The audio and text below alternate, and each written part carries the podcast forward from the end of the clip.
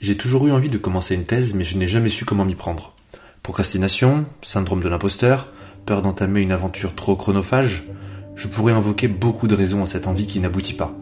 Mais peut-être que mes invités qui vont se lancer dans cette entreprise de plusieurs années, sont en pleine tempête ou ont déjà accouché de leur œuvre, sauront me conseiller et me partager leur expérience pour la thèse que j'écrirai.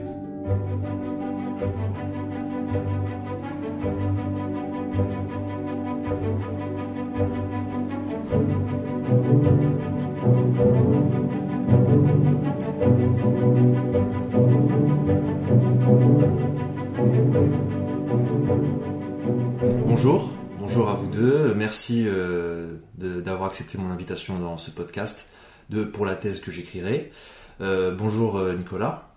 Bonjour. Est-ce que tu peux euh, te présenter et dire un petit peu ce que tu fais aujourd'hui dans la vie Où est-ce que tu en es de ton parcours de thèse Eh bien, euh, donc j'ai soutenu ma thèse en mathématiques fondamentales, mais à la frontière avec les mathématiques appliquées euh, en décembre 2021. Et je suis actuellement professeur de mathématiques dans le 13e arrondissement. Décembre 2020. Décembre 2020, bah mince alors. Oui, Bien décembre- vu, bien vu JB. Décembre 2020, en plein, en, en plein Covid en plus. En plein Covid. Donc euh, en visio. Est-ce que, euh, avant que je passe à ma deuxième invitée, est-ce que tu peux nous, faire la, nous expliquer la différence entre mathématiques fondamentales et mati- mathématiques appliquées? Hum, bah, il n'y en a pas vraiment, euh, je dirais, donc c'est un peu arbitraire. hein. Donc euh, typiquement, moi je faisais, j'étais dans un domaine qui est plus souvent classé dans les mathématiques appliquées, à Mhm. savoir les équations aux dérivées partielles. Mais euh, concrètement, j'étais dans un laboratoire de mathématiques fondamentales. Bonjour Delphine. Bonjour. Delphine, euh, toi, ta thèse Soutenue en décembre 2021, cette fois, euh, en histoire contemporaine.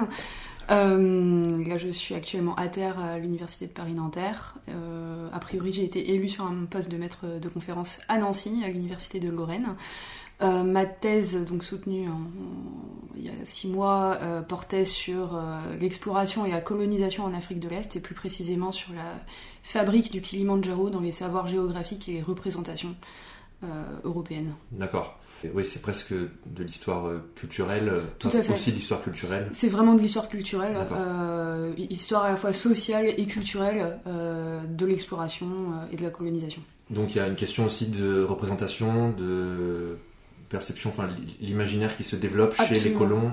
Exactement. En fait, d'abord chez les Européens qui ont exploré le Kilimandjaro, euh, Mhm. qui, euh, enfin, déjà qui ont, qui ont voulu se rendre en Afrique de l'Est et qui se sont euh, intéressés au, au Kilimandjaro, et qui ensuite, par les récits qu'ils en ont rapportés, les descriptions qu'ils en ont rapportées, ont suscité un engouement euh, peu à peu impérial, colonial euh, en Europe pour cette euh, région de l'Afrique qui était encore assez méconnue et pas colonisée avant les années 1880 euh, et qui a ensuite été colonisée et intégrée à l'empire colonial allemand à la frontière avec l'empire colonial britannique. D'accord.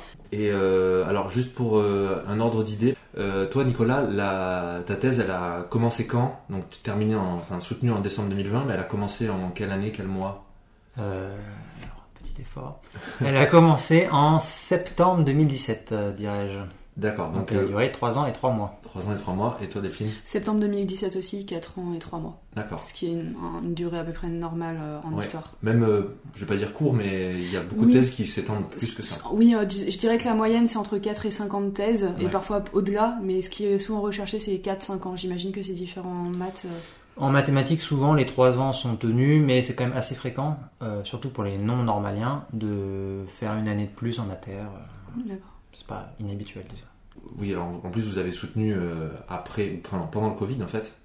Donc euh, est-ce que, pour évacuer cette question tout de suite, est-ce que ça vous a gêné, retardé? Manifestement, vous avez quand même réussi à tenir un temps assez, assez bref.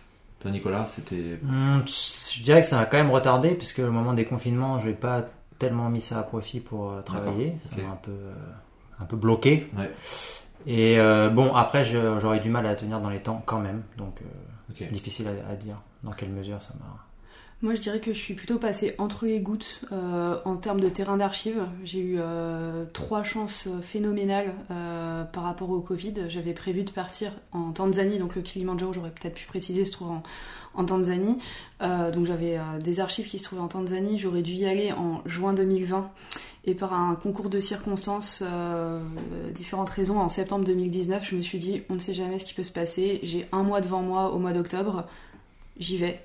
Je vais en archives.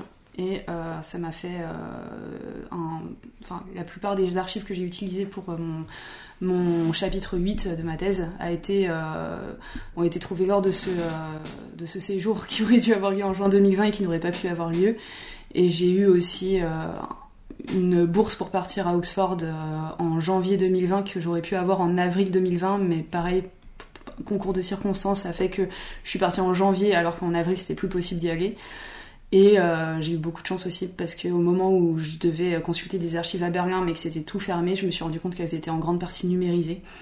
Euh, donc euh, voilà, j'ai eu beaucoup de chance. Et en plus de cette chance-là, je dirais que le Covid m'a, au contraire, moi, ça- le, le confinement, ça m'a permis de me mettre à fond dans la thèse, de mettre de côté un certain nombre de colloques qui étaient prévus, qui étaient annulés.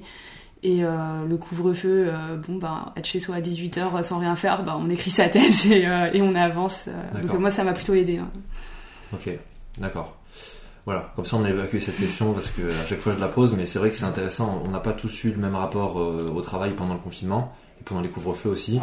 Euh, soit euh, ça a ralenti, soit au contraire ça a permis d'être particulièrement productif. Et parfois ça a fermé certains terrains, que ce soit des archives ou des même des terrains d'enquête. Ou d'accord. Nicolas pour ta thèse, euh, alors est-ce que tu peux essayer de vulgariser? Je sais que c'est très technique euh, quand on parle de maths, ça parle peut-être moins au grand public, mais est-ce Mhm. que tu peux vulgariser ton sujet? Euh, donc succinctement, donc déjà le titre de ma thèse, c'était euh, la limite non enfin, étude de la limite non relativiste du système de Vlasov-Maxwell. Donc dit comme ça, c'est un peu abscon. Ouais. Donc c'était la thématique, c'est les équations à dérivées partielles. Donc c'est des équations dont l'inconnu sont des fonctions et leurs dérivées. Et on dit dérivées partielles parce que c'est des fonctions qui ont plusieurs variables, ce qui est le cas la plupart du temps quand on, étudie des phénomènes physiques. En l'occurrence, moi, ce sont des équations, enfin, c'était des équations qui venaient de la physique des plasmas, donc euh, c'était des fonctions qui dépendaient du temps, de euh, la position dans l'espace et de euh, du moment cinétique ou de la vitesse, disons. Alors, est-ce que c'est une bêtise si je dis que c'est un rapport avec la physique quantique? Euh, c'est pas nécessairement une bêtise, mais moi, dans mes équations, on n'intégrait pas euh, de phénomènes quantiques, mais dans le champ de recherche, oui, il y a des gens qui s'intéressent à des phénomènes quantiques euh, qui tournent autour de ces équations ou qui les enrichissent ou qui les. D'accord. Les domaines d'application, alors je t'ai déjà posé cette question souvent dans le privé, mais les, domaines d'application, ça peut être quoi le, le nucléaire, le, l'énergie en général? Oui, voilà, ça touche plutôt à ce qui bah, a trait à la physique des plasmas. Donc Mm. après, la physique des plasmas, il y a différents types de plasmas selon les régimes de température, de pression et tout ça. Donc mes équations, à moi, si je puis dire, euh, ça traitait plutôt de plasma assez chaud et euh, donc c'est plutôt des choses qu'on va retrouver par exemple euh, soit en astrophysique, soit euh, par exemple dans les hum, tout ce qui tourne autour de la fusion nucléaire en effet. Mhm. Donc le- la fameuse fusion dont on ne voit toujours pas le jour. euh, Oui, à Cadarache, là, le truc euh, parce que tout le monde espère euh, advenir, mais en fait euh, ne vient pas. parce que c'est euh, beaucoup moins, ça nécessite beaucoup moins de matière et ça produit beaucoup plus d'énergie. Bah, euh, déjà, ça produit beaucoup plus d'énergie que la fission, la fusion, mais euh, surtout le combustible de base sont des atomes d'hydrogène, bon, des, ou des isotopes, mais voilà, donc des choses euh, qu'il y a partout dans. Facile à trouver que l'uranium. Voilà, exactement. Ouais. C'est une ressource inépuisable a priori. D'accord. Et radioactive ou? Euh, non, ça produit très peu de déchets radioactifs puisque c'est des choses très légères en fait. D'accord. C'est pas des métaux lourds. Bon, néanmoins, ce que je te dis là, c'est pas des choses qui concernent directement ma thèse. Moi, c'était Oui. beaucoup beaucoup plus abstrait que ça, et Ouais. euh, voilà, c'est un tout bout de chaîne. euh, Euh, alors, ça, ce qui est intéressant, c'est que vous avez deux terrains euh, de, de recherche et deux, euh, deux rapports à, j'allais dire aux archives, mais enfin, deux rapports aux connaissances qui sont assez euh, opposés, puisque toi, euh, ça nécessitait beaucoup moins de voyages, par exemple, ou même de sorties. Je pouvais rester enfermé dans le bureau toute la, toute la- pendant 300. Voilà. S'il faut, oui, oui, bah oui, oui, oui, c'est clairement. euh, C'est surtout des calculs? Beaucoup de calculs. Après, il y a aussi la théorie qui est pas forcément calculatoire, mais clairement, une journée type, ça peut simplement être, je- j'essaie de déchiffrer des articles qui me sont utiles et je m'enferme dans un bureau. Et éventuellement, j'utilise le tableau noir pour faire des calculs et comprendre des choses. D'accord. Voilà.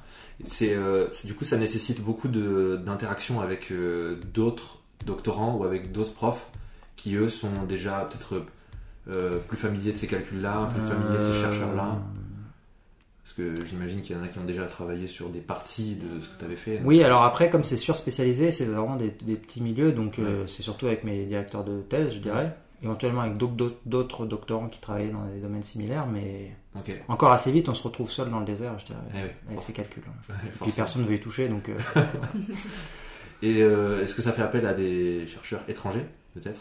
Euh, oui, oui, il y a quand même. euh, donc, la sous- donc moi, je travaillais dans les équations de la partielle, mais une sous-partie de ces équations-là qui s'appelle les équations cinétiques, on va dire qu'il y a un champ un peu plus unifié. Mm. Et euh, donc là, oui, c'est quand même assez international. Et moi, surtout, j'ai travaillé avec euh, deux chercheurs chinois, dont notamment euh, un jeune chercheur qui était en visite dans mon laboratoire pendant 9 mois, si je dis pas de bêtises, Mhm. et qui on a fait beaucoup de calculs ensemble, justement. Enfin, on a écrit un article qui se trouve être très calculatoire. D'accord. Est-ce que tu as enseigné pendant ta thèse? J'étais chargé de TD, oui, pour la, le bachelor. Donc j'ai fait ma thèse à Polytechnique, je ne l'ai pas précisé, Ouais. à l'école Polytechnique, et donc il y a un bachelor, je sais pas comment on dit vraiment, mais- donc une licence internationale, et donc je donnais des TD aux premières années. Voilà. Ouais, c'est ça. Ça. Donc à côté de ton bureau, du coup. Euh, Enfin oui, sur le même, euh, Sur le même campus. campus, ouais. Euh, toi, Delphine, tu des terrains du coup très différents. Euh, est-ce que dans l'ordre, du coup, euh, est-ce que ton premier ça a été le, la Tanzanie ou? Non, non, non. euh, mon premier terrain, euh, ça a été Berlin, en fait, en- avant même de vraiment concrètement commencer ma thèse en septembre 2017. En fait, en mai 2017, je suis allée à. J'avais eu l'agrégation l'année d'avant, en juin 2016, et puis je m'étais lancée dans un projet de thèse. Et euh, après avoir fait beaucoup de lectures, bibliographie, commencé à, à réfléchir à ce sur quoi je voulais travailler. euh, un an à peu près, du coup un an à peu près, voilà. euh, J'avais en tête que je voulais travailler sur la construction des frontières et des. Enfin, d'abord la construction des connaissances géographiques en Afrique de l'Est et la manière dont ces connaissances géographiques avaient affecté et influencé la manière de construire les frontières à l'époque coloniale. Donc, la, la construction des connaissances géographiques européennes. Européenne, oui, pardon, oui, d'accord. européenne, qui avait ensuite influencé les euh, occidentaux, enfin les, les colonisateurs, à euh, tracer les frontières euh, de leurs empires en, en Afrique de l'Est, donc principalement empire britannique et empire allemand. Je suis allée à Berlin dans les archives, les Bundesarchives, pour regarder un petit peu bah, quels, archives, quels fonds il y avait à disposition. Et euh, là, euh, je me suis rendu compte que c'était que le sujet que je voulais embrasser était vraiment trop large, mais on me l'avait un peu dit en amont, et donc euh, l'idée c'était aussi de regarder en archive ce que je trouvais. Et là, je suis tombée sur plusieurs occurrences différentes euh, du Kilimanjaro, qui se trouvent en fait encore aujourd'hui à la frontière entre le Kenya et la Tanzanie. Euh, si on regarde une carte euh, de l'Afrique de l'Est, euh, la frontière entre euh, la Tanzanie et le Kenya est rectiligne du, de l'océan Indien jusqu'au lac Victoria, sauf au niveau du Kilimanjaro. Donc je m'étais dit, bon, Kilimanjaro c'est une montagne. Euh, donc il y a eu de l'alpinisme, c'est sûr. En plus c'est la plus haute montagne d'Afrique, donc euh, il y a forcément eu, il s'est forcément passé quelque chose là-bas au 19e siècle. Euh, Il y a, c'est une montagne qui est très importante dans les représentations qu'on se fait de l'Afrique de l'Est aujourd'hui. Donc il y a forcément eu aussi des représentations qui sont construites à un moment. euh, en plus c'était une montagne qui avait été, dont l'histoire exploratoire commence au milieu du 19e siècle, en 1848. Donc en fait un peu à l'époque, alors au sens large, mais dans les décennies de conquête de l'Himalaya, de l'Arctique, de l'Antarctique, où on repousse les frontières euh, Exactement, et on explore le centre de l'Afrique, enfin l'Afrique continentale centrale. euh, Exactement, sachant que l'Afrique de l'Est, c'est une des derniers, un des derniers entre guillemets blancs de la carte euh, de l'Afrique de l'Est, de, de l'Afrique pardon, euh, et que euh, justement le Kilimanjaro et c'est ce que je montre dans ma thèse est un véritable moteur de l'exploration de cette région plus largement.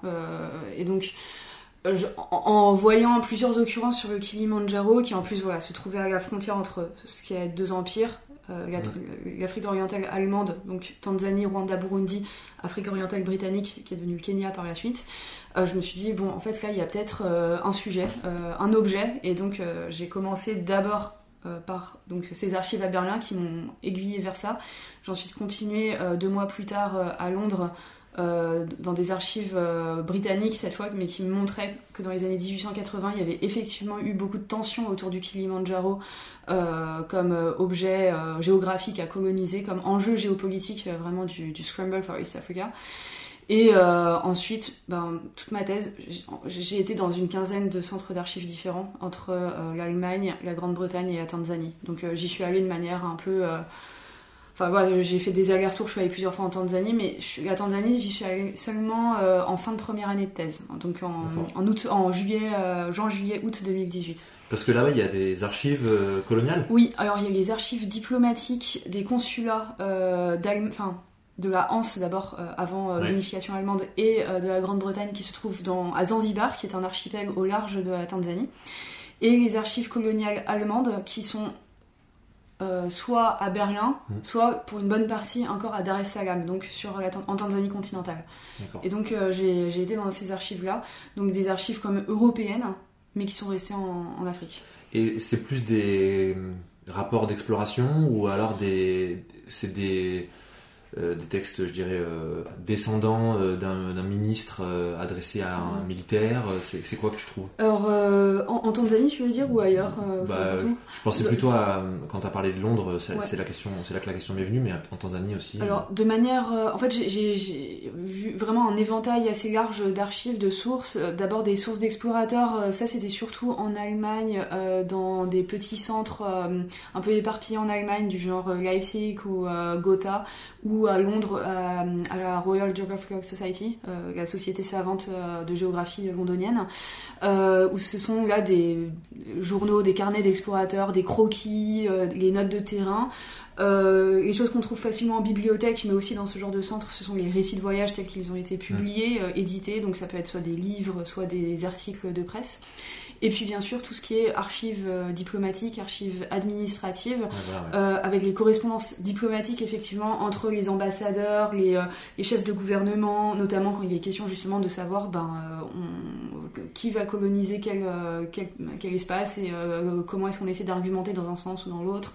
et puis tout ce qui est aussi euh, tout simplement euh, source administrative. Concrètement, euh, une fois que le Kilimanjaro est aux mains des Allemands, bah, comment est-ce qu'ils essayent d'administrer ce territoire Parce que c'est les Allemands qui le... Qui finissent par le coloniser en... En, totalité sur les, tous les versants Oui, oui, oui. D'accord. Du coup, ce qui ressort, c'est plus une, une concurrence scientifique sur qui arrivera au, au, sommet. Alors ça, c'est peut-être le prétexte officiel, qui arrivera au sommet le premier, ou alors c'est vraiment une question territoriale pourquoi est-ce que ça devient un objectif euh, entre, de concurrence entre les deux puissances? En fait, c'est une. Euh, le Kilimanjaro, ils disent que ça se trouve à, une situation de carrefour en fait entre les Grands Lacs, la région des Grands Lacs qui est très riche, mmh et l'océan Indien qui est et que euh, la côte Swahili qui est donc le littoral est-africain est en interface en fait avec euh, l'océan Indien. Et notamment pour les Britanniques euh, extrêmement important il y a le, sous-continent indien avec le Raj britannique qui est super important. Et donc pour eux c'est très important d'intégrer cet espace à, leur empire. Et le Kilimanjaro est une région extrêmement fertile. C'est une terre volcanique il y, a, euh, des, euh, il y a beaucoup de pluie, donc une, une ceinture forestière très importante qui fait qu'il y a beaucoup d'éléphants, donc beaucoup de trafic d'ivoire. en termes agricoles, c'est super riche, très prospère. Et du coup, c'est ça qui attire beaucoup plus que la symbolique du sommet. En fait, celle-ci, elle est mise en avant euh, seulement après la colonisation par les Allemands, qui sont très fiers de pouvoir dire que le plus haut sommet de l'Afrique se trouve dans leur empire. Mmh. Mais c'est pas du tout quelque chose qui euh, préside en fait au. D'accord. Et c'est mis en avant dans la presse aussi, j'imagine. Euh, pour l'opinion publique, c'est peut-être plus important d'avoir des des symboles forts que des terres ou non, je sais pas. Oui, oui, oui, oui. Euh, c'est euh, alors quand euh, la, le Kilimanjaro, donc la colonisation, si on reprend chronologie, l'Allemagne commence à coloniser cette, son, son, futur territoire qui est l'Afrique orientale allemande en 85. Mmh. Et en, 80, en 1890, les frontières sont actées par le traité de Heligoland-Zanzibar. Et juste avant, en novembre, en, en octobre 1889, euh, c'est Hans Meyer, un Allemand, qui atteint le sommet le premier euh, du Kilimanjaro. Il va d'ailleurs planter le drapeau allemand, euh, renommer le pic, le plus haut pic Kaiser Wilhelm Spitze, c'est-à-dire le pic de, l'empereur Guillaume, qui est l'empereur allemand à l'époque.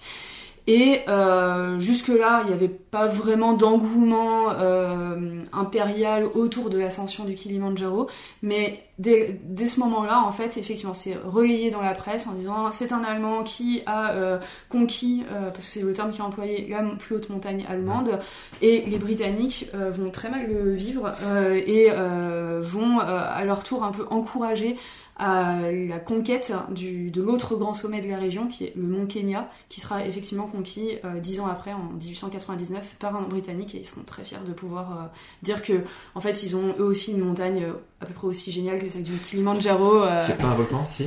Euh, Bon, en tout cas, elle est ouais, connue. je sais pas. Euh, un moment connu justement, Ouais, et ça, euh, en fait, euh, je, en fait, je, je pense que c'est un volcan, mais je ne suis pas sûre. Enfin, vu la région, je dirais oui, mais Les, les populations euh, locales qui ont été euh, colonisées avaient, j'imagine, une autre euh, approche, une autre vision euh, du Kilimandjaro. Alors, je ne vais pas m'avancer en, disant mystique, mais peut-être une vision, en tout cas, qui échappée complètement aux Européens ou qui n'était pas du tout celle des Européens. c'est très difficile en fait de revenir à comment est-ce que les populations locales euh, voyaient le Kilimandjaro, qu'est-ce qu'elles percevaient, parce que en fait à chaque fois pour atteindre cette euh, voie des locaux, on passe finalement par euh, la perception et les représentations qu'en ont rapporté Mm. les, les Européens, explorateurs puis colonisateurs. Donc voilà, enfin hum, c'est- on peut essayer de faire ce travail, mais ça, ça nécessite quand même de lire beaucoup de, enfin de, Mm. lire beaucoup entre les lignes et de déconstruire beaucoup aussi euh, les, les, les biais qui ont pu être apposés. euh, Là, c'est de l'anthropologie, là. du coup. Ouais, ouais, je me suis pas mal appuyée sur des travaux anthropologiques, mais voilà, enfin, c'est les anthropologues eux-mêmes sont conscients de, de- de- des limites et essayent de, les, de dénouer les fils, etc. Mais euh, c'est. Est-ce que tu es monté sur le Kilimandjaro Oui, Jusqu'au sommet? Jusqu'au sommet. Oh. Ouais. J'y suis allée euh, juste après euh, la victoire de la France euh, à la Coupe du Monde. Et du coup, euh, j'avais l'écharpe équipe de France à brandir au sommet. Je savais que ça te plairait, ça, quand même, anecdote. Ouais, ouais, ouais, exact. Et je crois avoir vu des photos, ça me dit quelque chose. Ouais. Ça prend combien de temps C'est 3 jours, 4 jours Ça dépend. En fait, euh, il- ça dépend en fait de la voie qu'on prend. Euh, on peut euh, le faire en 3-4 jours, je pense. C'est aussi le moins cher, c'est le plus rapide, c'est le moins recommandé. C'est à la fois la route la plus fréquentée, la moins chère et la plus risquée en termes de réussite parce que euh, il faut euh, prendre un temps d'adaptation. euh, au- par rapport au, Altitude. à l'altitude pour ne pas souffrir du mal des montagnes. Et la route la plus longue qui est proposée pour l'instant c'est 9 jours. Moi c'est celle que j'ai prise qui permettait de faire euh, de tourner en fait euh, de passer euh, de- on partait de l'ouest du Kilimandjaro, on passait par le flanc nord, on montait par le flanc euh, est et on redescendait par le flanc sud. Et c'était euh, génial parce que on était seuls et enfin seul, on était deux expéditions quasiment en parallèle et, et voilà. C'est 5000 mètres plus que ça Ouais, Euh, cinq- c'est quasiment un 6 mm, 5895. Et euh, dans, pareil, une question d'altitude. Jusqu'à quelle altitude il y a des, des gens qui habitent en fait? Je me demandais euh, sur le flanc Ah, du. euh, actuellement, euh, 2000 mètres à peu près, 2000, ouais, 2000 mètres. Je rebondis là-dessus parce que je sais que tu allé dans les Andes Oui. et, euh, c'était à peu près la même, euh, mêmes Ouais. enjeux en termes d'altitude et de peuplement des versants. Bah moi je suis allé en Équateur, mais bon pas pour Ouais. terrain, hein. Une récréative. Et euh, moi j'avais fait une- un tout petit bout de l'ascension du Chimborazo, euh, pas du Chimborazo pardon, du Cotopaxi. Ouais. C'était, euh, je crois que le sommet du Cotopaxi ça doit être à peu près, c'est 5008 aussi je crois, donc Ah ouais, c'est comme le Kilimanjaro. Mais j'étais pas allé Jusqu'en jusqu'en haut. haut, non je m'étais arrêté. C'est pas les mêmes formations, en plus c'est beaucoup plus abrupt dans les Andes, non? Euh, bah en tout cas c'est aussi volcanique, Ouais. mais par contre euh, ça part du plateau andin qui est beaucoup plus élevé que Ouais, c'est ça. Et les populations sont à quel niveau? Jusqu'à quel Bah niveau? ça peut monter jusqu'à 4000 par contre. Ah ouais, d'accord. Ouais. Alors avant de passer euh, à l'après-thèse, parce que ce qui m'intéresse particulièrement avec vous deux, c'est que vous avez tous les deux soutenu et que vous êtes euh, tous les deux tous les deux dans deux moments très différents, enfin très différents. En tout cas à l'intérieur du domaine de l'éducation euh, et de l'enseignement supérieur, vous êtes tous les deux à deux moments différents. Donc euh, avant de passer à ce moment, je vous propose un petit jeu. Et qui dit petit jeu dit jingle.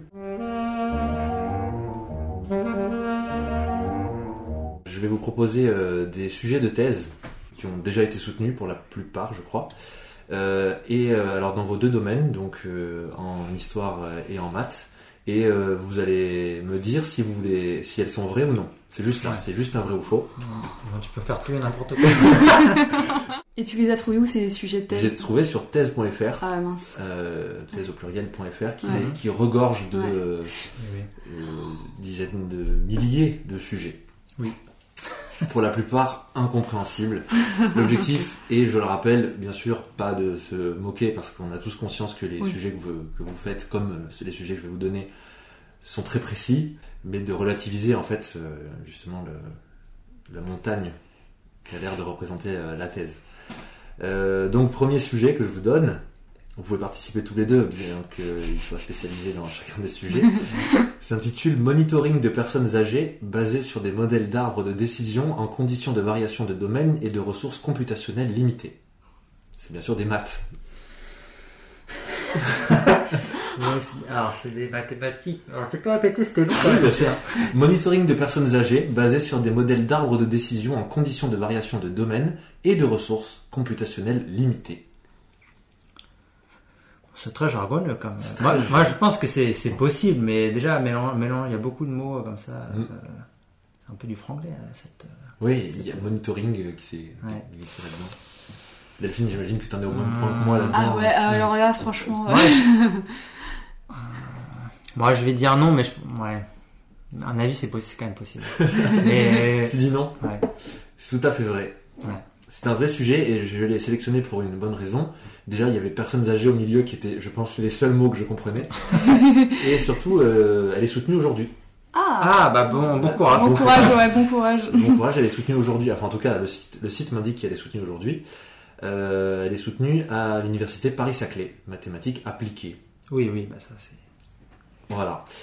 Euh, deuxième sujet. Ah, non, on va Oui, pas non, citer nom. On va pas citer le nom. Si ça se trouve, je le connais. Bah, alors, j'ai dit du mal du- de En l'intitulé. général, de ça. voilà, j'évite de citer le nom parce que j'ai, ils ont peut-être pas envie d'être cités. Ah. Mais si euh, les auditeurs, euh, aussi nombreux soient-ils, veulent chercher, libre à eux, de toute manière, ils ont tous les mots, il suffit de taper par mots-clés hein, sur le site, c'est assez facile. Deuxième sujet, donc, sujet d'histoire, les filles de l'eau, point. Une histoire des femmes et de la natation en France, 1905-1939. Les filles de l'eau. euh, ah, le, le thème euh, me paraît tout à fait euh, plausible. Euh, la, la période, euh, je sais pas, c'est 1905-1939 Ouais.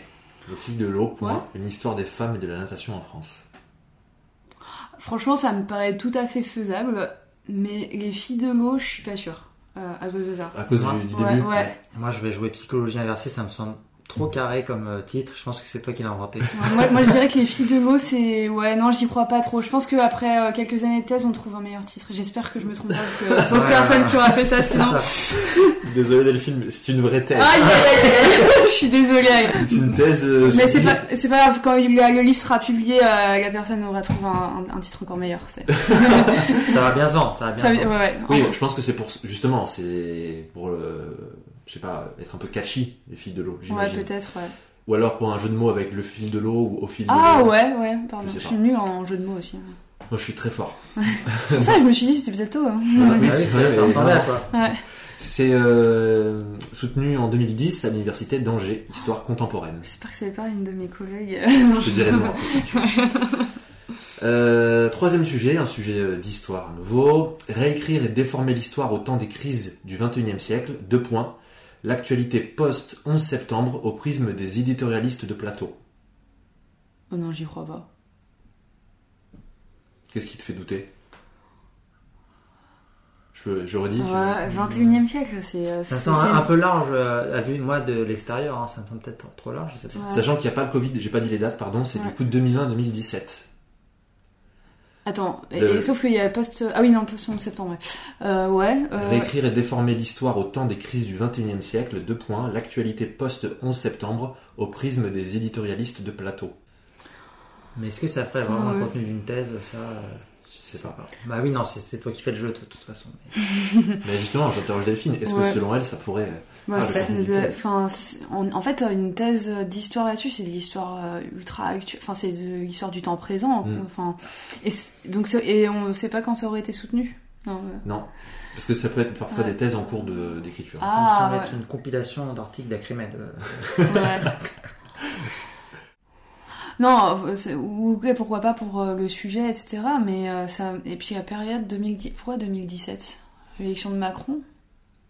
Parce que c'est JB qui voulait le mettre avant le Covid, Ouais. je crois. Ouais. c'est ça. Ok, vous m'avez grillé. ouais, quand même. Mais je, je viens d'improviser les dates. euh, J'avais même pas écrit les dates. Ah ouais, c'est toi qui t'as trahi, c'est toi qui t'as trahi. Oui, oui, oui. Alors, oui, effectivement, c'est c'est n'importe quoi. Enfin, c'est n'importe quoi. Je voulais faire quelque chose. J'imaginais un, un doctorant qui écrivait une thèse sur les, les interventions des différents soi-disant historiens, soi-disant journalistes, soi-disant éditorialistes, Ouais. euh, qui passent à la télé pour euh, déformer l'histoire ou la réinterpréter euh, avec Mhm. les crises actuelles. Mais non, ça n'existe pas. Sachant que quand même à l'ENS, euh, je me rappelle avoir côtoyé un étudiant qui travaillait sur Berlusconi, donc euh, en histoire contemporaine, Mm, mm, donc mm, euh, qui était sur aussi de l'histoire du temps présent, enfin de l'histoire Oui, très oui. très récente. Ah non, c'est pas du tout pour dire que ça marche pas. Là, ça me paraissait un petit peu trop, euh, vraiment trop histoire du temps présent. Exact. je suis démasqué. C'est pas encore assez bon. Pour être directeur de thèse, mais ça viendra. ouais, Ouais. ouais, ça viendra. Ça viendra. Euh, une thèse en maths, résolution numérique des formulations oméga psi des équations de Stokes et de Navier-Stokes, désolé si je prononce mal, incompressibles par méthode spectrale. Ah, répète le début. Résolution numérique des formulations oméga psi des équations de Stokes et de Navier-Stokes, Voilà. incompressibles par méthode spectrale. Je sais pas c'est qu'une euh, la formulation, c'est la formulation oméga psi, mais après tout le tout le reste est, crédible, est très crédible, ouais. Donc euh, c'est une vraie thèse, Ouais. soutenue en 1994 à l'université de Nice mathématiques, euh, mathématiques tout court. Mais tu vois, tu m'aurais dit résolution euh, alpha bêta et tu aurais dit le même T, tu m'aurais eu. Alors j'évite, j'évite de faire des légers changements à À la l'intérieur. Je- pas de- non, je reste assez large. Euh, thèse d'histoire. Faire et défaire la virilité. Point. Les stérilisations masculines volontaires en Europe dans l'entre-deux-guerres. Faire et défaire la, dévi- la virilité. Pardon. Point. Les stérilisations masculines volontaires en Europe dans l'entre-deux-guerres. Alors, le, le thème en soi, euh, ouais, euh, je, je sais pas du tout s'il y a eu des stérilisations volontaires euh, masculines dans l'entre-deux-guerres. Non, non plus. T'en penses quoi? S'il n'y en a pas eu, c'est vrai que c'est une thèse plus compliquée. Voilà, disons que voilà, là ma culture historique me fait défaut par rapport à ça. Sinon, faire et défaire la virilité, euh, enfin c'est des questions. euh, oui, je pense que c'est tout à fait, euh, ça ferait un très bon sujet de thèse. Mais la Oui. question, c'est y eu Euh, C'est un- très bon sujet de thèse. Il a été soutenu en 2018. ah, ouais. Tout à fait. Euh, en tout cas, je savais pas que ça existait Ouais. et du coup, je découvre que ça existe et que ouais. ça pouvait faire l'objet euh, d'une thèse soutenue à l'université de Lille. Euh, autre sujet d'histoire.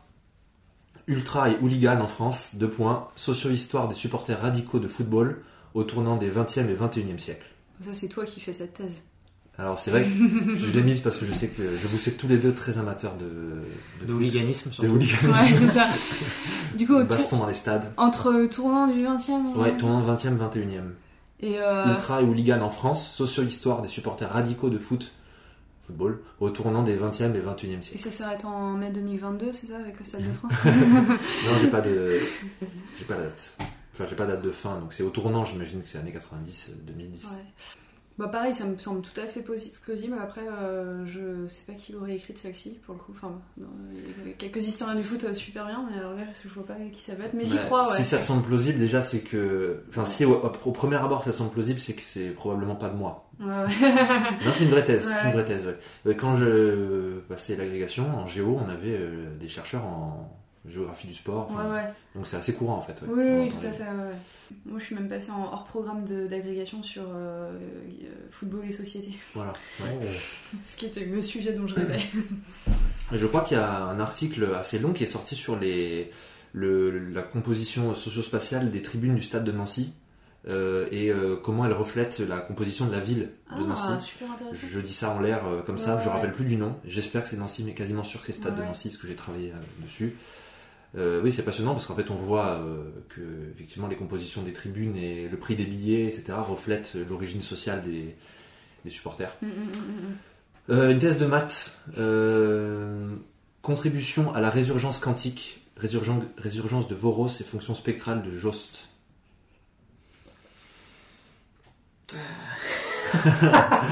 Attends, répète quoi La résurgence quantique? Oui, contribution à la résurgence quantique, résurgence de Voros et fonction spectrale de Jost. J'espère que je prononce bien le genre. Ouais, honnêtement, honnêtement, à part, euh, je vais dire non parce que je comprends à peu près rien du Ouais. titre. À part résurgence, mais pour moi, je, Ouais. je vois plus ça d'un point de vue source dans la montagne, tu vois. Je connais ni Vost ni Jost, donc euh, c'est pour ça que c'est marrant ces titres de thèse, c'est que même toi qui es en maths, euh, ça peut te dépasser. Et c'est une vraie thèse. Oui, oui, soutenue oui. en 91 à l'université de Nice. Ok. Aussi. Et la dernière, effet externe non convexe, internalisation, des agrégats préférentiels, deux points. Quelques problèmes en optimisation stochastique. J'espère que ça se prononce comme ça. Ouais, ouais, ça pense comme ça. Alors, t'as dit. euh, alors, honnêtement, Effet externe non convexe, Ouais. internalisation des agrégats préférentiels, deux points. Quelques problèmes en optimisation une, je stochastique. pense que c'est une vraie thèse, mais en tout cas, si c'est pas une vraie thèse, t'as as mixé les bons mots ensemble parce qu'il y, y a convexe avec l'optimisation, ça va bien. Eh bien, euh, c'est une fausse thèse. Waouh. Et euh, j'ai mélangé en fait cinq titres de thèse Ok. en essayant de garder les expressions euh, telles quelles intactes. pour- Mais t'as dû mélanger des thèses qui sont à peu près euh, dans, le même champ. Ah, ok. Sans faire exprès, peut-être. Sans faire exprès. Alors, agrégat préférentiel, c'est, ça n'existe pas par Oui, contre. un agrégat préférentiel, par contre, je sais pas d'où ça sortait, mais je me suis dit pourquoi pas. hein. Il y a effectivement ces deux mots que j'ai trouvés séparément, mais je les ai, euh, je les ai mêlés. Est-ce que vous, euh, par ailleurs, vous connaissez des sujets de thèse un peu étonnants ou très précis, ou, euh, enfin, je vais pas dire amusants, parce que, en tout cas, qui peuvent amuser Ah, quand on les entend la première fois. Amusant, c'est pas le mot. non, hein. c'est peut-être pas le mot. Personne Ah, n'est amusé. Mais, Euh, alors je me souviens pas du titre de la thèse, euh, mais euh, j'ai euh, une connaissance euh, qui euh, travaille sur, euh, je crois, les euh, pannes euh, masculines au 19e siècle. ah, d'accord. Ouais. Ok. Euh, je ne pourrais pas dire le titre de la thèse exacte, mais je trouve ça assez pas mal et je me demande vraiment. euh, Enfin, ouais, je sais pas si je cite euh, le nom. euh, Si tu veux. je, ouais, je pense que ça la dérangerait pas parce qu'elle est assez active sur euh, Twitter et tout. C'est Pauline Mortas euh, qui travaille euh, là-dessus et qui, euh, qui, euh, qui, qui est spécialisée euh, dans l'histoire euh, du genre, des sexualités, etc., des pratiques, euh, très culturelle euh, au 19e siècle. Et, euh, Ah, bah, je serais ravi de la voir si elle est- Ouais, bah je pense que. Parce que ça, c'est, euh, pour le coup assez insolite. Et je serais curieux de savoir quelle est ce- quelles sont ses sources, enfin, quelles sont ses archives et ses, son Ouais, terrain, quoi. ouais, ouais. Bah, en tout cas, elle, elle est très active sur Twitter. Je pense qu'elle fait souvent des trades euh, là-dessus. euh, donc, euh, on peut vraiment euh, suivre un petit peu ce qu'elle fait. euh, ouais. Pauline Mortas, Ouais. d'accord.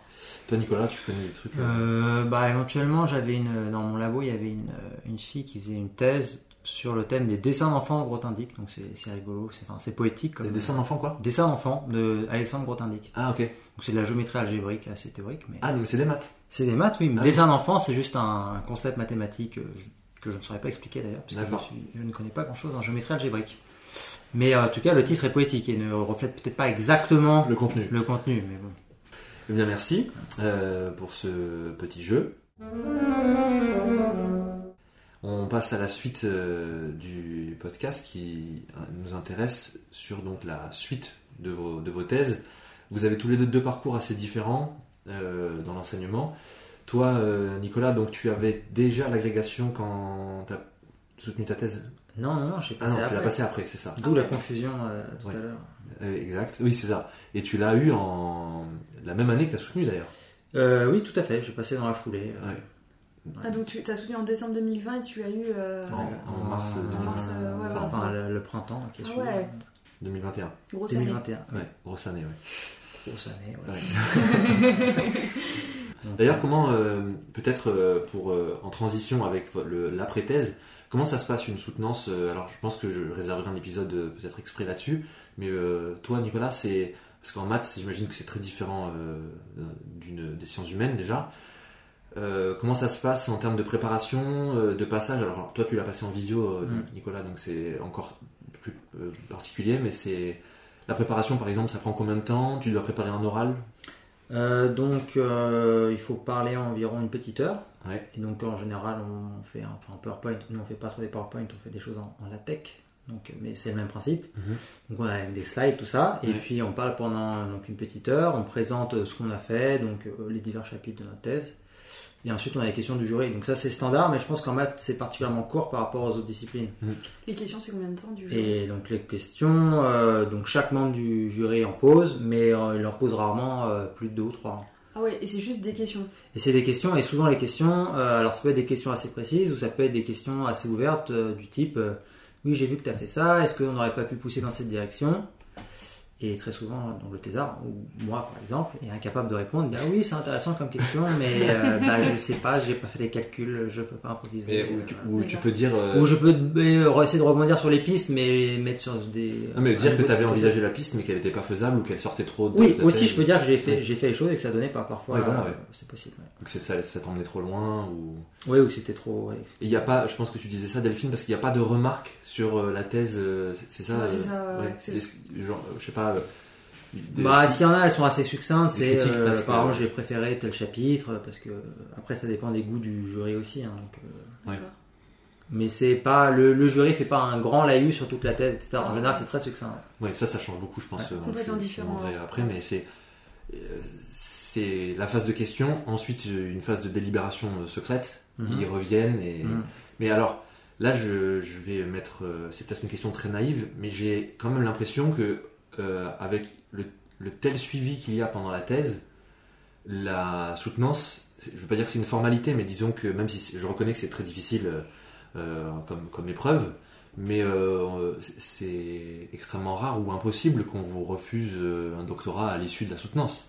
En tout cas, la soutenance n'est pas décisive dans l'obtention du doctorat, si? Hum, Normalement, enfin moi, comment je l'avais compris, c'était que tes directeurs ou ton directeur ou ta directrice, ils te, s'ils te valident ton manuscrit et la soutenance, c'est que euh, ça va bien se passer à peu près. Bon, après, tu peux avoir, je sais pas, moi, un malaise le jour de la soutenance, Ouais, je sais pas, hein, mais C'est euh, en histoire, euh, et donc je pense que dans les d'autres disciplines euh, en sciences humaines et sociales, c'est comme ça aussi.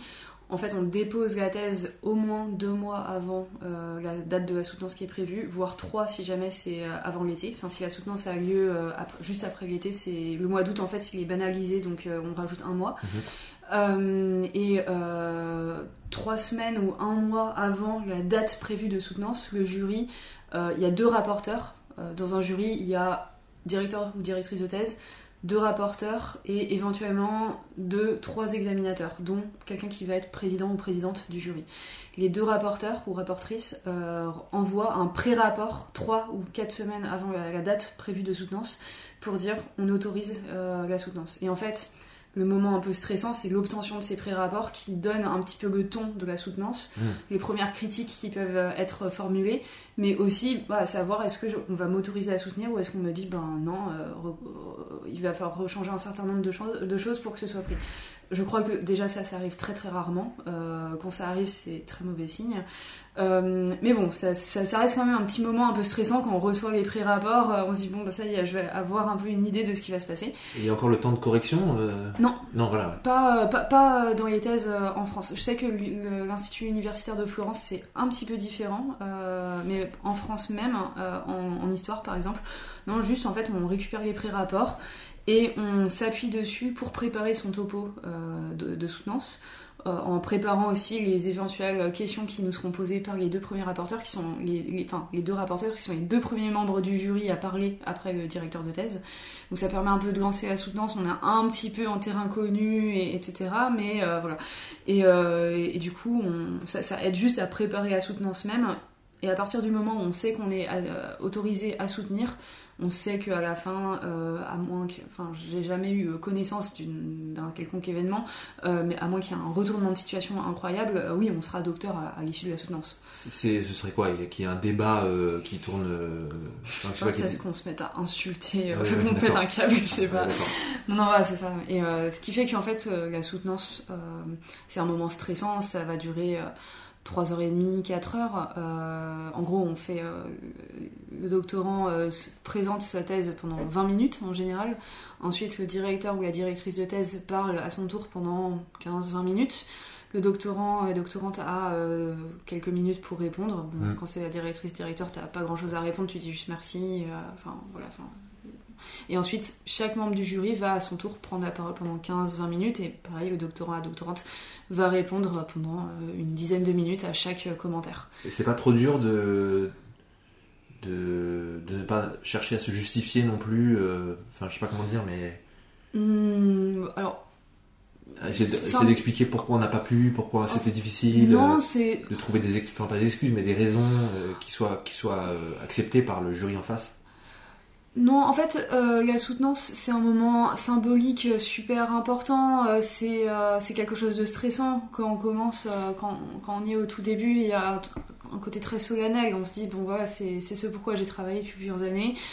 Et malgré tout, il faut un peu se sortir de ce stress et juste profiter du moment qui est en fait un moment euh, très fort où c'est la seule fois de notre carrière où on va se retrouver à avoir donc déjà toute la famille, les amis, les proches qui sont là pour nous écouter et un parterre de, de- de spécialistes qui sont là pour discuter exclusivement de son travail pendant 4 heures. Donc Ouais. en fait, il faut le prendre comme un échange.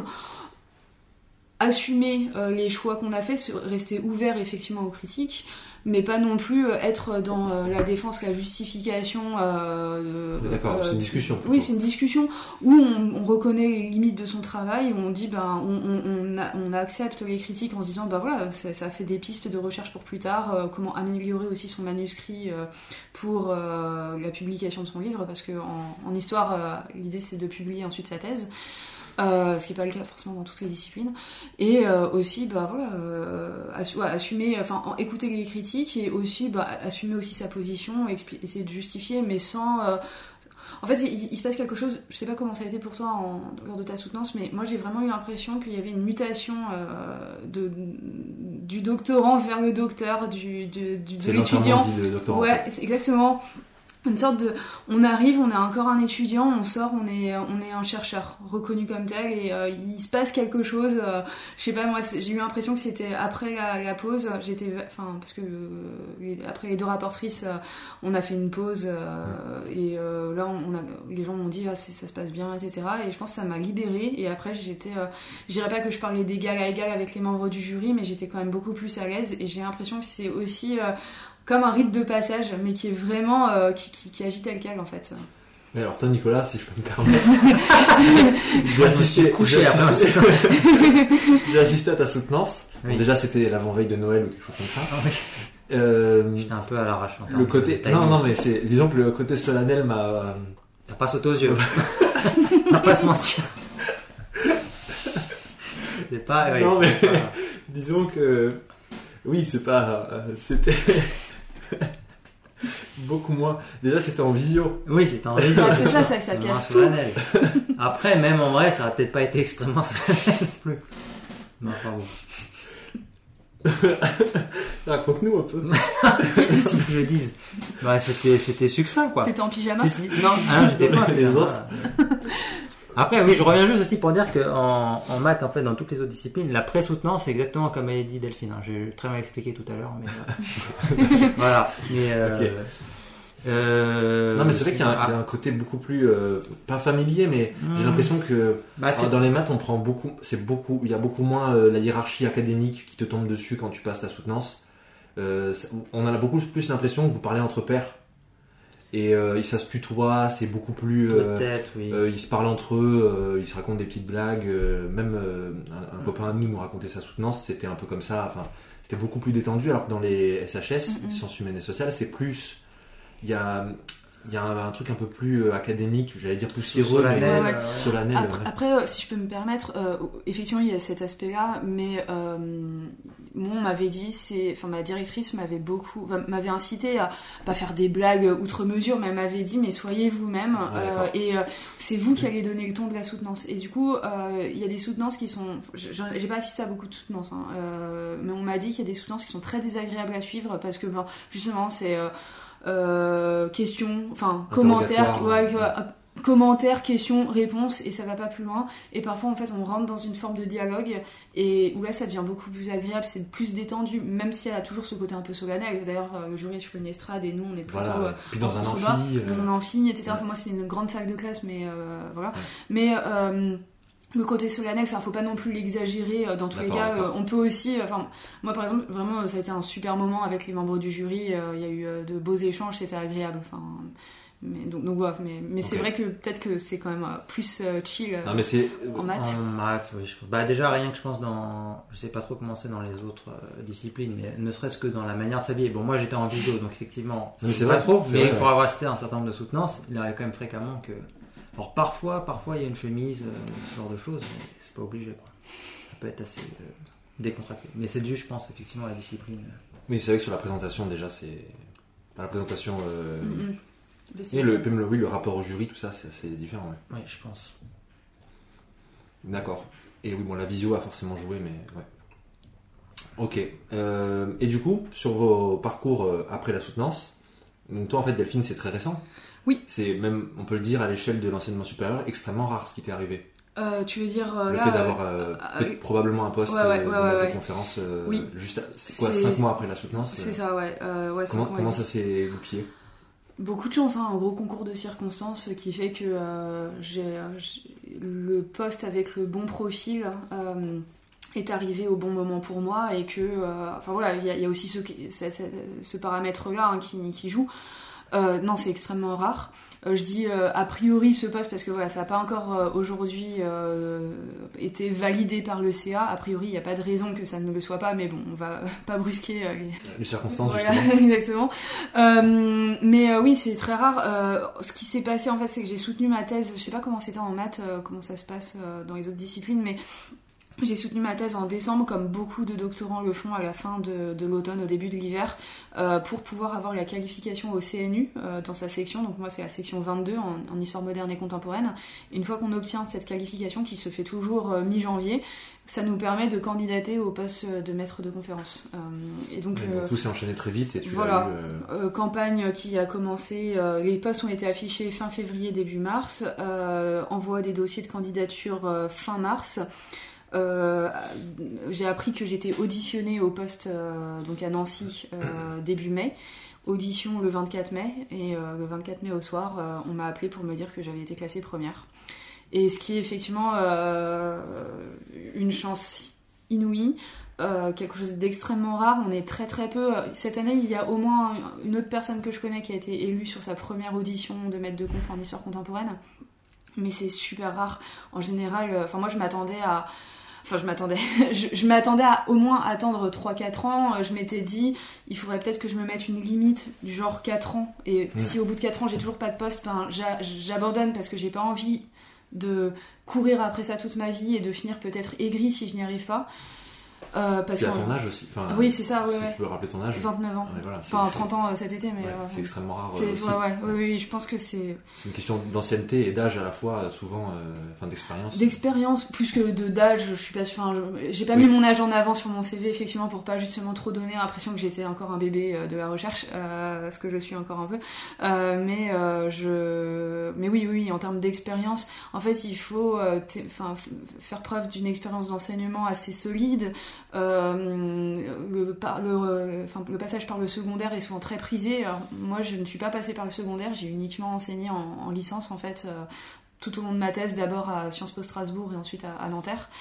Euh, une expérience aussi euh, dans les activités administratives, les activités un peu scientifiques collectives, en, en montant des séminaires, euh, en étant représentant des doctorants, ce genre de choses, c'est bien prisé. Et puis bien sûr une expérience de la recherche avec soit au moins avoir un projet euh, scientifique très solide pour la suite.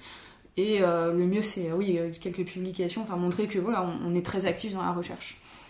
Toi, Nicolas, donc la soutenance, elle date d'un an avant. Donc, tu as eu l'agrégation la même année. Et là, à ce moment-là, en, du coup, au printemps 2021, tu postules pour euh, des universités ou tu, tu fais directement des vœux euh, en lycée? Enfin, Non, non, bah, en fait j'avais décidé avant la fin de ma thèse de pas, euh, pas faire la campagne ni d'ATER ni de maître de conf, etc. Ah Oui, donc c'était volontaire, toi, c'était. Oui, oui, oui, j'avais, j'avais décidé de. Bah après, j'avais vu, je voyais le processus parce qu'on était, il y avait d'autres doctorants, donc je voyais Ouais. les, mes aînés Ouais. rentrer dans la boucle et tout ça. Et euh, donc j'avais décidé avant de pas, de pas participer à la campagne. Donc, Et c'est par vocation ou parce que tu voyais Euh, que c'était bouché et... Bah, un peu les deux, je voyais que c'était bouché, je voyais le, la difficulté que c'était pour les, les autres, aussi souvent, euh, que ce soit les postdocs ou les. Enfin, à terre, j'avais pas besoin d'ATER, puisque de toute façon j'allais, j'allais soutenir, mais les postdocs étaient souvent à l'étranger, j'avais pas Mhm. spécialement envie d'aller à l'étranger. Mhm. Euh, j'avais pas envie non plus d'aller de postdoc en postdoc avant d'avoir un poste fixe. Et puis, en plus, euh, j'étais un peu fatigué de la période de thèse, honnêtement. Ouais. Et j'avais bien aimé l'enseignement, donc euh, c'était assez naturel en fait de me rediriger vers l'enseignement. Donc, tu as fait les- la campagne, euh, enfin pas la campagne, comment on appelle ça, le, le mouvement interacadémique Oui. et intra-académique. Oui. Et du coup, Du coup, du coup, ouais, bah, j'ai été affecté à l'Académie de Paris en stage euh, dans un lycée dans le 13e arrondissement. où tu es toujours? Où je suis, je finis l'année actuellement. Est-ce que tu peux nous, nous dire un peu comment ça s'est passé, euh, cette première expérience? Donc, du coup, tu étais en poste 15 heures? Euh, Non. Non, étant agrégé, j'étais en demi-service, parce qu'on est Ah oui. deux jours par semaine, on est en formation à l'INSPE. Oui, parce que alors, je sais qu'il y a. J'ai dit, j'ai dit euh, 15 heures parce que parfois il y a des. 15 heures, c'est le service d'un agrégé euh, Ouais, mais standard. Ouais, après la, la thèse et le doctorat, j'ai déjà entendu des collègues me dire qu'ils ils étaient stagiaires à plein temps, sans INSPE. Alors je sais pas par quelles conditions, Ah oui, il y a toutes sortes de, mais de bon, cas. on sait pas ton cas. Du coup, toi, t'étais en mi-temps. J'étais en mi-temps, donc 8 heures. J'avais une classe de seconde, 6 heures devant les élèves, parce qu'il y a des dédoublements, des demi-groupes, tout ça. Et une classe de première ST2S que je partageais avec un autre stagiaire de mathématiques, euh, qui est d'ailleurs le même profil que moi, avait fait une thèse en mathématiques. Aussi, hein. Ouais. Ça t'a plu? Très bien, franchement. Enfin Ouais. bon, ce matin, ils m'ont un peu mis la misère, mais C'est la fin d'année. c'est la fin d'année. Ouais. Ouais. Mais euh, tu, je veux dire, tu es content de recommencer l'an prochain. Oui, et- oui, je suis plutôt content, je suis plutôt content. C'est assez fatigant quand même. Je vois les vacances euh, scolaires arriver d'un bon oeil à chaque fois, mais euh, non, je suis très content. Est-ce que, euh, alors pour rentrer un peu dans le politique, est-ce que tu, tu, tu pourrais expliquer ou euh, est-ce que tu as vu de l'intérieur pourquoi euh, est-ce qu'il y a un tel désamour du, de l'enseignement en mathématiques dans le secondaire Et pourquoi est-ce qu'il y a si peu de, de candidats et d'admis, surtout au concours? Bah alors, bon, déjà, moi, j'ai passé la- l'agrégation, donc euh, ce serait difficile pour moi de parler pour le, par exemple, pour les gens qui passent le, le CAPES, qui est comme le gros du bataillon. euh, voilà. Ouais. Euh, bah après, je pense que c'est des. Enfin, j'ai pas un point de vue très fin là-dessus. Je pense que c'est des, des- une histoire de, de économique, quoi. C'est-à-dire que les études en mathématiques, ça a quand même beaucoup plus de débouchés que les études euh, Oui, dans- sur le marché, je veux dire. Oui, oui, oui. En histoire, en lettres, etc. Ouais, tu peux être ingénieur, euh, enfin, et d'ailleurs des métiers qui payent souvent nettement mieux que prof. Donc je pense que c'est la Oui, majeure raison en fait, c'est le salaire trop faible. Après, étonnamment, là, dans l'Académie de Paris, pareil, je pense qu'il ne faudrait pas généraliser, il y avait beaucoup de gens euh, avec mon profil cette année, c'est-à-dire des, des thésards ou des docteurs en reconversion euh, dans l'enseignement. Mais ce qui est peut-être pas très bon signe non plus, c'est qu'ils étaient dégoûtés du, du milieu de la recherche, enfin dégoûtés. Oui. Un mot un peu fort, mais disons qu'ils avaient abandonné la recherche et qu'ils se redirigeaient dans l'enseignement. euh.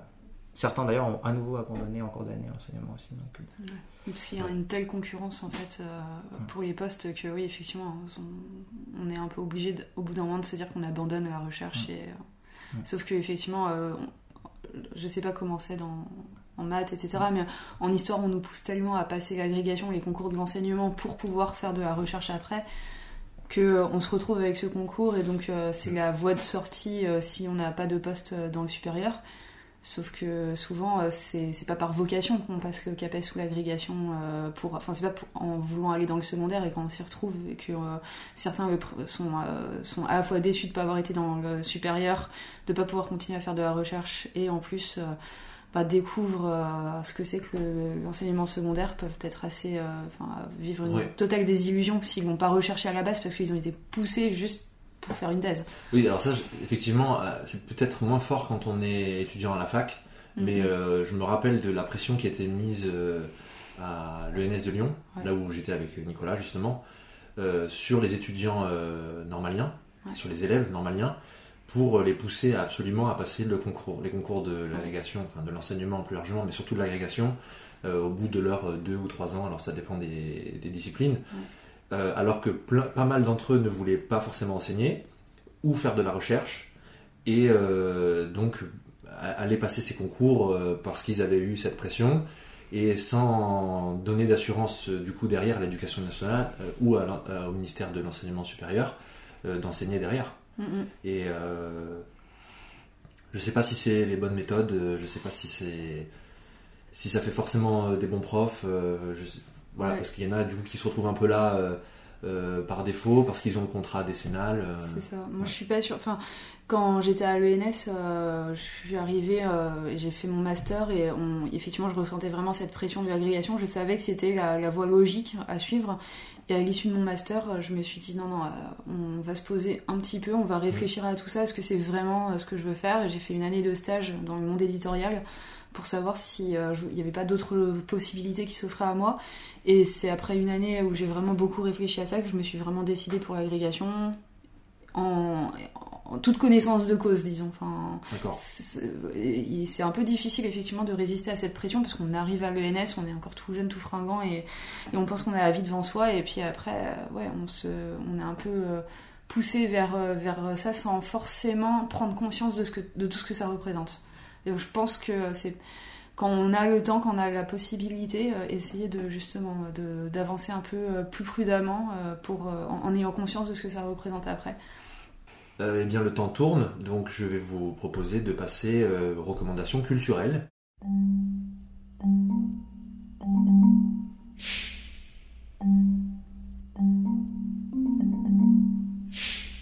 Est-ce que vous, vous avez une petite idée Je commence par euh, qui Nicolas tu...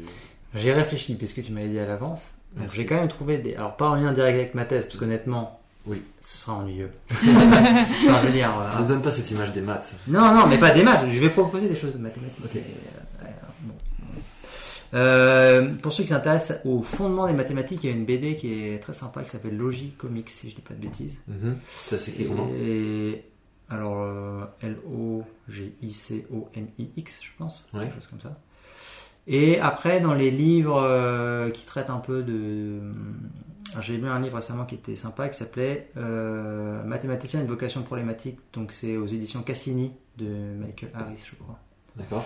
Et euh, bah, c'est rigolo parce que ça, ça raconte, c'est un peu connecté avec la thématique de ton podcast, mais au niveau de la recherche, ça raconte un peu ce que c'est que la vie d'un chercheur en mathématiques et ses euh, motivations qui peuvent être très beaucoup plus terriennes que ce qu'on peut penser. Quoi. Ça peut être des, des choses aussi euh, bêtes que des petits des jeux euh, des enjeux d'ego. Pardon. C'est euh, autobiographique C'est plus ou moins autobiographique, oui, et puis il mobilise un peu des outils de sociaux ici, donc c'est c'est bien fait, ça se lit plutôt pas mal. D'accord.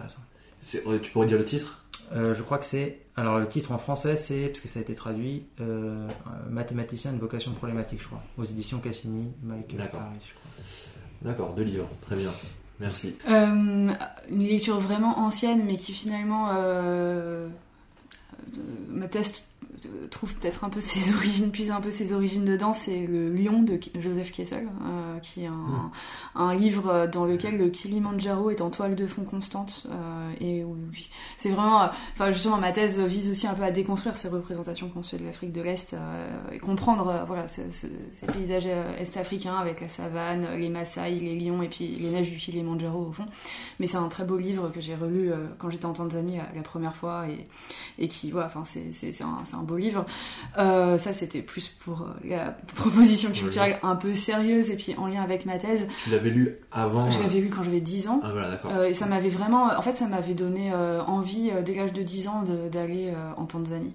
Ah oui, Et d'accord. donc, euh, enfin, en fait, quand je suis tombée entre guillemets sur le Kilimandjaro euh, dans les archives à Berlin, ça a tout de suite fait écho en fait à. Ah oui, il y a un vrai lien. Ah oui, il y a vraiment un lien où je me suis dit. euh, Enfin, ça a aussi renvoyé à d'autres, euh, d'autres, euh, d'autres films type Out of Africa euh, ou même Le Roi Lion euh, où on voit le Kilimandjaro. Mais voilà, ça, ça a fait écho en fait à des choses que- qui m'avaient touchée dans l'enfance euh, et, euh, et que je redécouvre depuis avec plaisir, euh, que ce soit Out of Africa ou donc Le Lion de Joseph Kessel.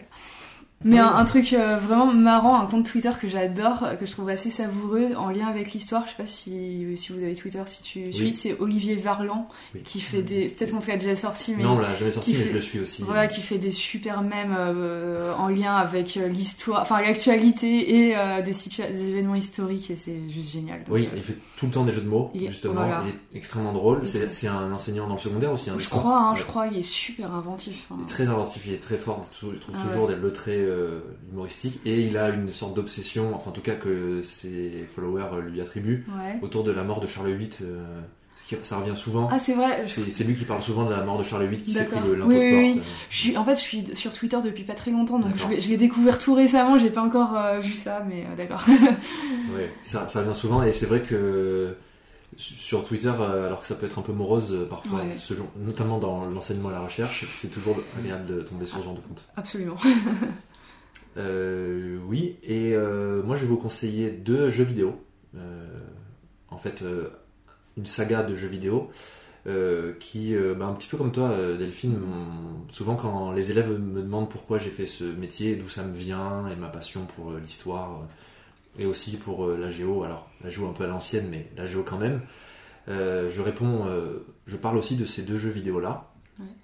c'est Europa Universalis, qui est un jeu de stratégie et gestion. Alors euh, à l'échelle mondiale, donc c'est pas euh, zoomé sur une ville ou zoomé sur euh, sur une, je sais pas, une, une région une comme dans SimCity par exemple, Mhm. c'est vraiment zoomé, euh, enfin c'est- dézoomé du coup à l'échelle de l'Europe ou du monde.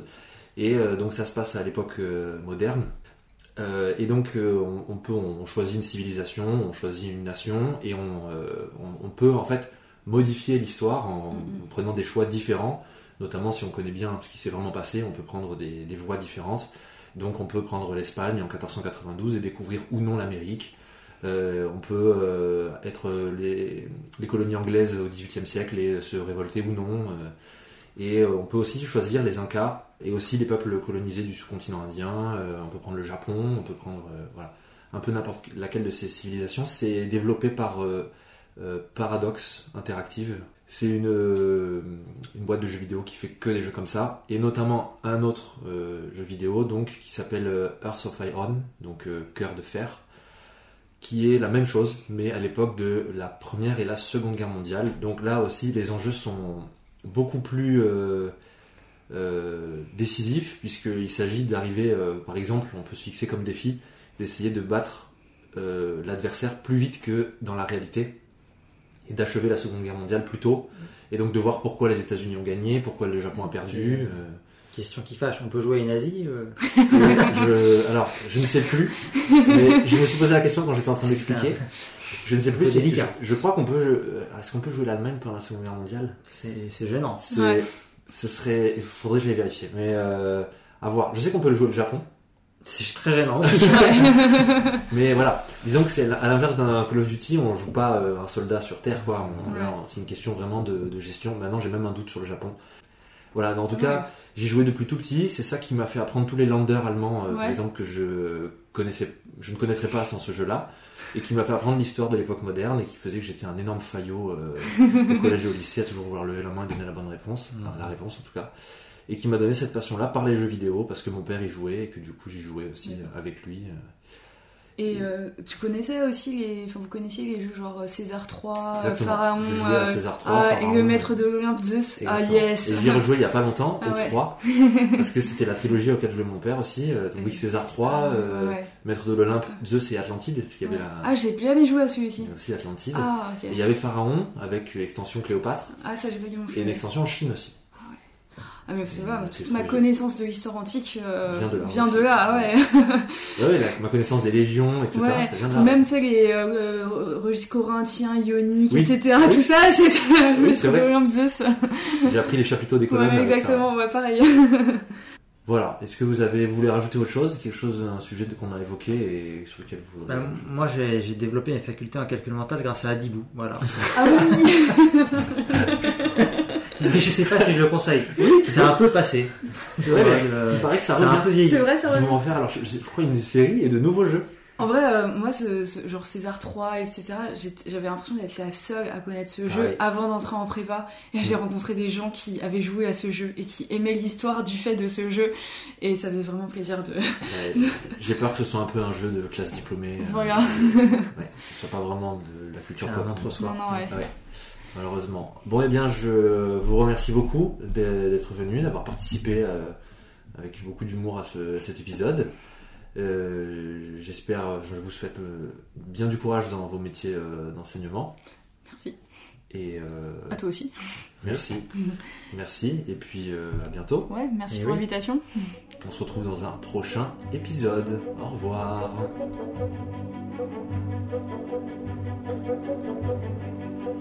Thank